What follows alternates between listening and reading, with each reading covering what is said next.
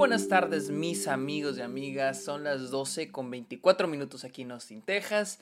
Es domingo 5 de febrero, de febrero del 2023. Sean bienvenidos a un nuevo episodio de Está OK, este podcast donde yo les hablo de cine, de series, de la temporada de premios, de festivales y otros temas relacionados al mundo del cine. Mi nombre es Sergio Muñoz, recuerden seguirme en redes sociales, estoy como arroba el Sergio Muñoz, estoy en Instagram, estoy en TikTok, estoy en Twitch, en Twitter, vayan a seguirme a arroba el Sergio Muñoz. También cáiganle a Letterboxd, la red social de películas, donde estoy poniendo todas las películas que veo a diario, mis opiniones, estadísticas, listas, todo está ahí. Estoy también como arroba el Sergio Muñoz. Los invito a que le caigan a Patreon o se suscriban a Twitch a cambio de beneficios como episodios exclusivos, videollamadas, watch parties. Ustedes pueden recomendar temas de los cuales me quieren escuchar aquí, hablar aquí en el podcast. A cambio de eso, yo uso, con lo que ustedes me apoyen, yo lo uso para mis proyectos. Y finalmente háganme un favor, vayan a Apple Podcast y déjenle una review a esta OK. No importa si escuchan el podcast en alguna otra plataforma, vayan a Apple Podcast y déjenle una review a esta OK. Amigos, hablemos de Knock at the Cabin, que le pusieron, no sé cómo le pusieron en español, pero la película dirigida por M. Night Shyamalan, protagonizada por Dave Bautista, Jonathan Gove, Rupert Green, etcétera, etcétera, etcétera, etcétera. Ben Aldrich, que de hecho creo que Ben Aldrich es más protagonista de la película. Este, ojo, le voy a hacer mi opinión con spoilers. O sea, la voy a, lo voy a hacer con spoilers, así que están advertidos. Knock at the Cabin. Antes de ver Knock at the Cabin, ¿estaba emocionado o no? Eh, como que se me hacía interesante la primicia, ¿no? Vi el tráiler y dije, pues que típica, o sea, típica película de, de M. Night Shyamalan el tráiler lo ves y dices de que, güey, o sea, ¿de qué se trata? Pasó con Old, que me acuerdo que con Old era de que, güey, o sea, ¿por qué se están haciendo viejitos? Eh, si ven el tráiler de The Happening, es de que, verga, güey, ¿qué está pasando? Y lo, mismo con No Cat O sea, el güey sabe crear premisas que se, que se puedan vender. O sea, de, pues, ¿qué está pasando? Quiero saber más. Y esa no era la excepción. También porque pues aparece este Dave Bautista, la quería ver, Jonathan Grove, incluso por Rupert Green, tenía ganas de verla. entonces tenía un buen reparto y dije, pues la, neta tengo ganas de verla. Y... no me encantó. bueno, ¿de qué trata la película? No que te Cabin trata la historia de esta familia, eh, que son Eric, Andrew y Gwen, la niña. Y están pasando vacaciones, están pasando vacaciones en un bosque, en una cabaña, pero de repente llega un grupo de personas. Un grupito de personas lideradas por Leonard, interpretado por Dave Bautista, o Dave Bautista. Este, llegan y les dicen, ¿saben qué? Eh, uno de ustedes tiene que morir. Ustedes tienen que decidir quién. Ustedes tienen que decidir quién va a morir, o si no, toda la, toda la humanidad va a morir. Literalmente es el apocalipsis. A la verga, ¿no? Eh, y de ahí, pues los personajes van a tener que elegir. O primero que nada, pasar por ese proceso de, de aceptar lo que está ocurriendo. Miren, la primicia se me hace interesante, eso de tomar una decisión para salvar a la humanidad. Y entiendo hacia dónde va M. Night Shyamalan con todo esto. O sea, esta tomar una decisión que no sea egoísta. Y me gusta la idea, me gusta la verdad, porque tenemos, siento yo que en realidad el, protagonista ni es el personaje de Batista ni el personaje de Jonathan Grove. Para mí el protagonista es Andrew, la pareja de Eric, interpretado por Jonathan Grove, Andrew interpretado por Ben Aldrich. Para mí él es el protagonista porque técnicamente el viaje de personaje es de él, aunque no siento que haya habido un buen viaje de personaje, pero ahorita les platico, porque inicia con Andrew, o sea, estos, ellos, la familia es como, en, como secuestrada, o están, son amarrados hasta que decidan, y pues el personaje de Andrew no quiere aceptarlo. O sea, para él dice que me vale verga. O sea, la neta, es más, si lo manejas a morir, me vale verga, no voy a matar a ningún miembro de mi familia. O sea, nadie se va a morir. O sea, no vamos a tomar la decisión. Eh, y de ahí inicia eh, eh, la idea que plantea M. De tomar una, una decisión que no se haga. O sea, aprender a tomar una decisión por la humanidad. O sea, que me afecte, pero que salve a todos. O sea, una, una decisión que no sea egoísta. Y les digo, me gusta. Sí, son los temas que le encantan a M. Que el apocalipsis, temas bíblicos, que no tengo problema con eso, pero mi cosa son los stakes de la película. Porque, o sea, imagínense lo siguiente. Ah, por cierto, nomás para ir a la idea que quiero plantear. Lo que, lo que ustedes dirán, bueno, ¿y qué sucede? ¿Qué sucede si estos güeyes no, no deciden? O sea, ¿cuál es el tic-tic? El tiki, tic, tic, tic, boom, tic, tic, O sea, en guion así se le llama cuando al personaje le das tiempo. O sea, tienes que, por ejemplo, la típica la bomba. Tienes que desactivar la bomba, tienes una hora. ¿Sí? O sea, eso es algo que ayuda mucho al guion porque le da más stakes, ¿no? En este caso no hay algo así de tiempo, pero lo que dicen de que si no lo hacen, uno de nosotros va a morir. O sea, uno de los que los secuestró. Lo cual a mí se me hace chistoso y ahí es donde me, ah, los stakes se me caen. Porque les digo, nos plantean a Andrew, el personaje Ben Aldrich, como un güey que dice, me vale verga la humanidad, la verdad me, da igual, yo no voy a tomar esta decisión. Primero que nada, no les creo. Y él mismo dice, y aunque sea verdad, yo no voy a tomar esa decisión. O sea, ¿quién dice que si sea por esto, o sea, o sea, no, o sea, no les creo y aunque les creyera, no, lo, no voy a matar a nadie en mi familia, punto. Entonces, pues les digo, aquí el punto es de que los otros personajes dicen, no, tomas la decisión, pues entonces vamos a morir nosotros. O sea, el que ellos mueran es como el tic, tic, boom, el clock, el timing, de, el elemento del tiempo en esta película. Y, este, y aquí es lo que a mí se me caen los stakes, porque imagínense que llega un güey con ustedes, o sea, esa misma situación, llega un güey y les dice, ¿sabes qué? Es el apocalipsis, toda la humanidad va a morir. Decide a quién vas a matar. Decide a quién de tu familia. Uno de tu familia tiene que morir. Decide porque. Y tú dices, ¿y si no quiero? Ah, pues nosotros vamos a morirnos. Ah, bueno, ok. ¿Me entienden? O sea, eso es, ahí es donde batallé. O sea, este, este grupo de gente llega y les dice, ¿saben qué? La humanidad se va a morir. Ustedes tienen que decidir quién se va a morir de ustedes. Y el otro güey dice, ¿y si no queremos? Y de Batista dice, no, pues nosotros no morimos. Y Ben Aldrich dice, ah, ok. Y es que esa es la cosa, o sea, y, ok, y luego, güey, o sea, la humanidad se va a morir y luego.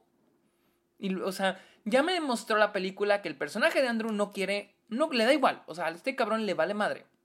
Le vale madre y él prefiere, eh, él pone en prioridad a su familia, no va a tomar la decisión. Y es entendible, güey, pues es su familia y luego llegan unos extraños y te que sacar al mundo, tienes que decidir a quién matar, pues obviamente dices que, güey, no. Pero aquí, a mí, la ejecución, o sea, este, sé que está a una novela y no sé si la novela es así, pero me da igual, aquí estoy hablando de la película. Pero la ejecución, la idea de, a ah, nosotros, no, o sea, nosotros nos vamos a morir, ustedes van a ver cómo morimos. O sí, ok, ¿y luego? O sea, los vamos a ver morir ustedes, ok. O sea, y es, les digo, este replanteamiento de la moral de, vas a ver morir esta persona por la humanidad porque tú no estás tomando la decisión. Es casi como culpar, o sea, es casi crear esta, este sentimiento de culpa en los personajes.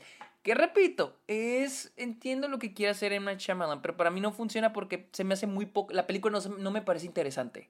O sea, la película no me importa, o sea, no me importa si toma la, o sea, porque el personaje de Andrew ya nos planteó que le vale madre, o sea, él no va, él no va a tomar la decisión y si al güey le vale madre que la humanidad se muera, entonces ¿por qué le, por qué le importaría que el personaje de Batista, el personaje, personaje de Rupert Green, el personaje de Abby Quinn y todos los personajes que llegan, ¿por qué le importaría que se maten? O sea, ya ahí es donde bateo con la película. Y lo chistoso es de que al final de la película, y una vez que se acabó la película, pues les digo, aquí hay spoilers, y que el personaje de Jonathan Groff es el que muere, pareciese que Andrew igual le sigue valiendo madre. O sea, parece. Es más, pareciese que mató a su pareja, a Eric, solo porque Eric quería. Casi se sintió que la decisión la tomó Eric, no Andrew. Eric casi le dijo que no, pues mátame a mí para tener este pedo. Y Andrew que ok. Y al final de la película sientes como que el personaje de Andrew no cambió, no evolucionó, ningún personaje se desarrolló. Entonces, ¿cuál? O sea, la moraleja esa de tomar una decisión. O sea, casi se sintió como que el personaje Ben Aldrich tomó la decisión de a huevo. O sea, tomó la decisión de. de esa decisión, esa, ese aprendizaje. Ese aprendizaje que quiere dar Emma Shyamalan de tomar una decisión que beneficia a los demás pero que te afecta a ti, se siente como que Andrew no, o sea, no se desarrolló por ahí, simplemente lo hizo porque su pareja se lo pidió. Y les digo, toda la película se me hace muy poco interesante. He, he visto mucha gente que se ha quejado de que este M. Night no confía en su audiencia. O sea que todo, todo te lo está arrojando con información a lo pendejo. ahí le pegué al micrófono, perdón. Este, todo te lo está aventando así, toda la información te lo está aventando. Y digo, es M. Night Shyamalan, o sea, siempre ha sido así. Uh, pero creo que para mí, o sea, y muchos han dicho, es que el final de la película, o sea, es una película muy buena, el final se arruina porque todo te lo vomita, todo te da toda la información.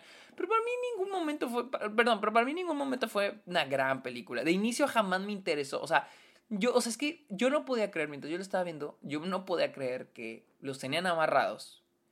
Y los tenían amarrados en la silla, la familia. Y dicen, tienen que elegir, tienen que tomar la decisión y en mi cabeza era de que, ok, si no toman la decisión, ¿qué va a pasar? O sea, en serio, ¿qué va a pasar? Y luego de repente matan a Rupert Grint, al que hace Ron Weasley en Harry Potter. O sea, lo, matan y yo digo, ¿es neta? O sea, o sea, que si ellos no toman la decisión, ¿se van a matar a ustedes? ¿En serio? O sea. Y ahí fue donde yo mm, o sea, en serio no hay más. O sea, yo, yo, yo, no puedo creer que eso era la pinche premisa. O sea, y ahí es donde yo perdí el interés total. O sea, y no que perdí el interés, en realidad la película jamás me interesó. O sea, jamás llegó a construirse a un punto donde me agarrara mi, mi interés.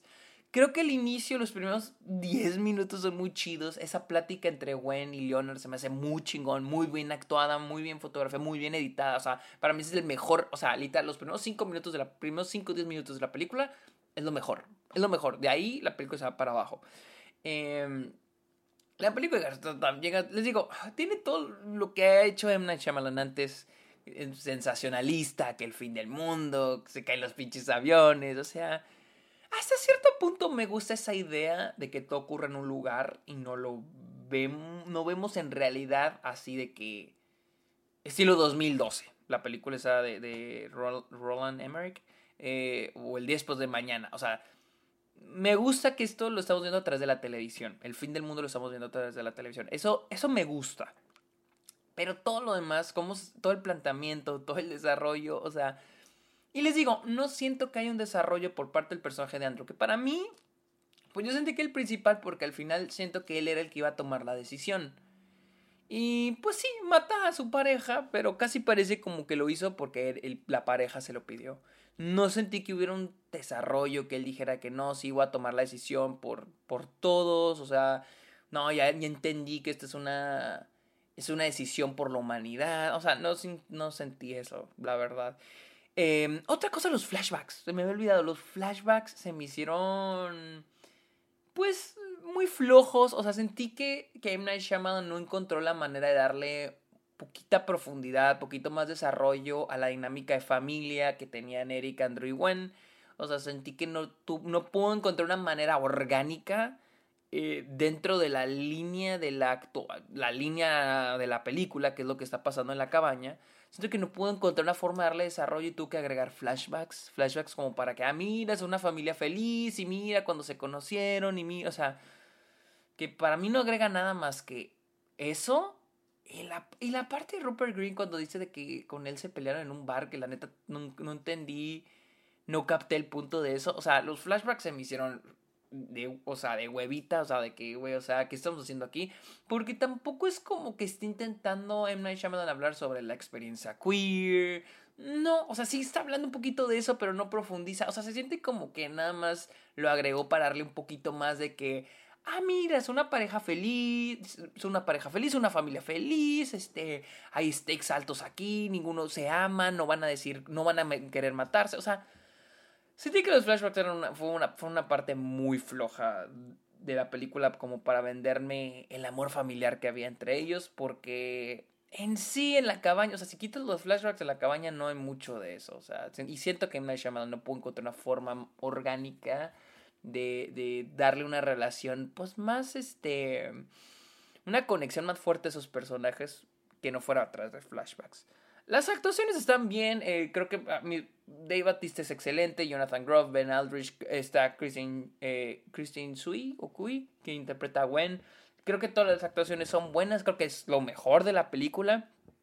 Ah, la fotografía, hay momentos que la fotografía me parece muy buena y hay veces donde no sé qué está haciendo ay, tengo así en, mi cabeza, así una toma de cuando están tratando de entrar a la cabaña.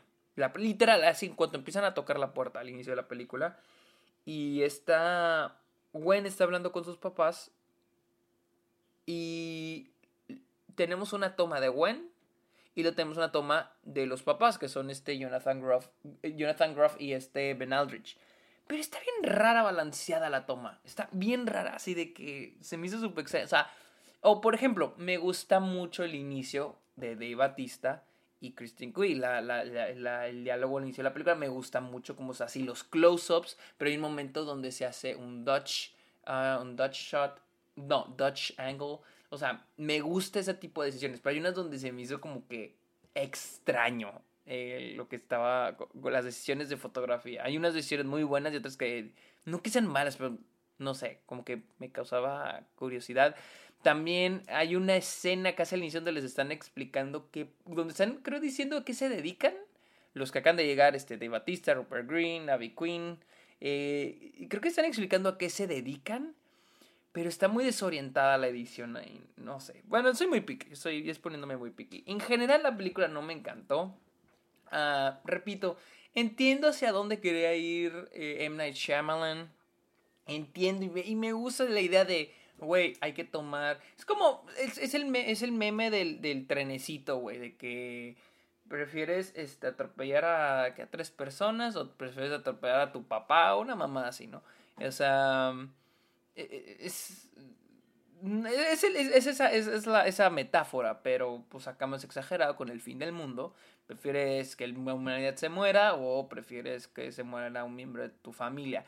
Solamente la ejecución de esa idea no fue muy buena. A mí al parecer no me gustó, o sea, fue como que, güey, que, o sea, ¿qué estamos haciendo aquí? O sea, no hay stakes, no me interesan los, o sea, no me interesa, no, en, en, general no sentía que estuvieran en riesgo los personajes. O sea, ya me estás diciendo que es el fin del mundo.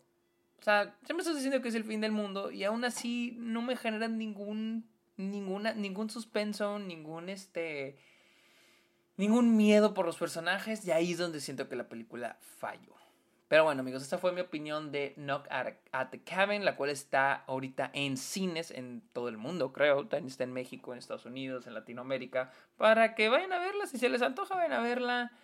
Está... Eh, dos, tres. Pero bueno amigos, recuerden seguirme en redes sociales como arroba el Sergio Munoz. También estoy en Letterboxd como arroba el Sergio Munoz. Caigan a Patreon, caigan a Twitch. Y no olviden dejarle una review a Está OK en, en Apple Podcast. Amigos, muchísimas gracias por escuchar este episodio. Está OK. Que tengan muy bonito día. Bye.